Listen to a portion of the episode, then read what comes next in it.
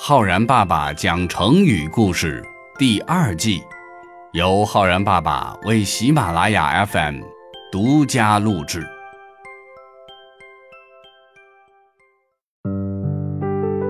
亲爱的小朋友们，我是浩然爸爸。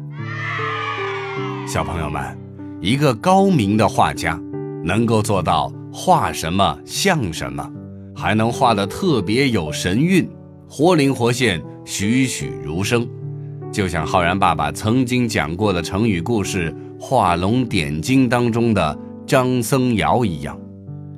可是拙劣的画手呢，又会画成什么样子呢？有一个成语“画虎类犬”，把老虎画得像狗一样，这是怎么回事呢？听浩然爸爸来讲给你听。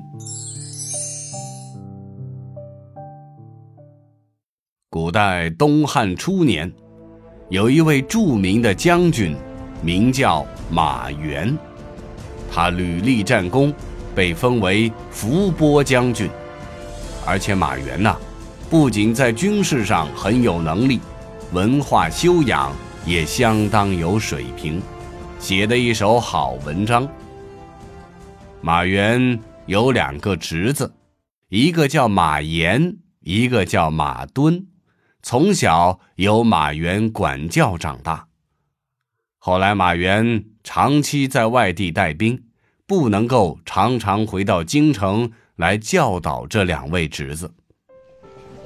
有一天呢，有人从京城给他捎了一封信，信里面说：“您的两个侄子现在都长大了，可是很不成器呀，不学无术。”仗着家里头有地位，在社会上乱交狐朋狗友，每日里无所事事，游手好闲，甚至还惹是生非。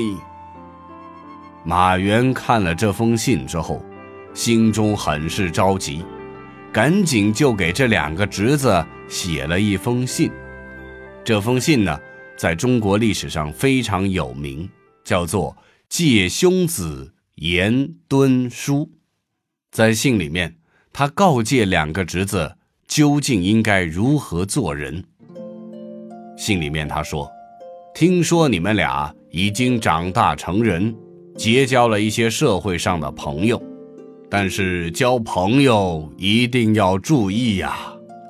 比如龙伯高这个人，他为人忠厚、勤俭、廉政，而且讲信义。”他有许多的优点让我尊敬，可我听说你们俩和龙伯高交往不多，却和杜季良交往很是密切。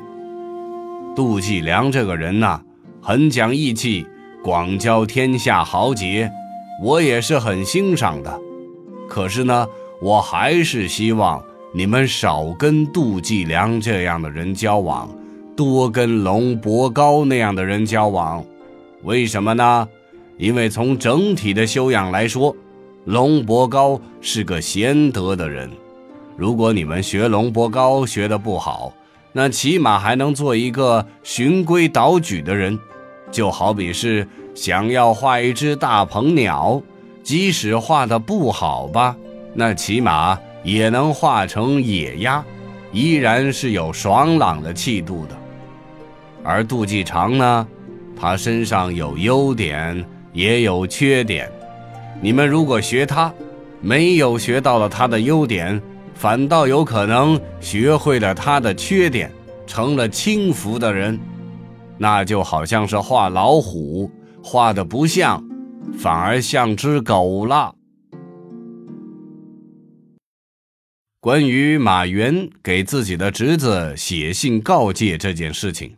出自于南北朝时期刘宋的范晔所写的《后汉书》这本史书当中，其中的《马援传》说：“小计量不得，现为天下轻薄子。所谓画虎不成，反类狗也。”成语“画虎类犬”由此而来，也可以说成是。画虎不成反类犬，比喻模仿的效果不好，到最后弄得不伦不类。小朋友们，自古以来呀，每个人在生活当中都是要向别人借鉴学习的。有些人呢，能够在借鉴学习当中得到升华，让自己获得进步；可也有些人呐，不但没有学到别人的长处，反而学来了一些乱七八糟的缺点，甚至呢还邯郸学步的迷失了自己，这就很不值得了。如果说我们要用“画虎类犬”这个成语来造句的话呢，可以这样说：小明没有自己的创意，只知道模仿别人，结果画虎类犬，得不偿失。或者说，学习别人的经验，要学到背后的精髓，浮于表面，只会画虎不成反类犬。好了，小朋友们，我是浩然爸爸。你学会了“画虎类犬”这个成语吗？我们明天见哦。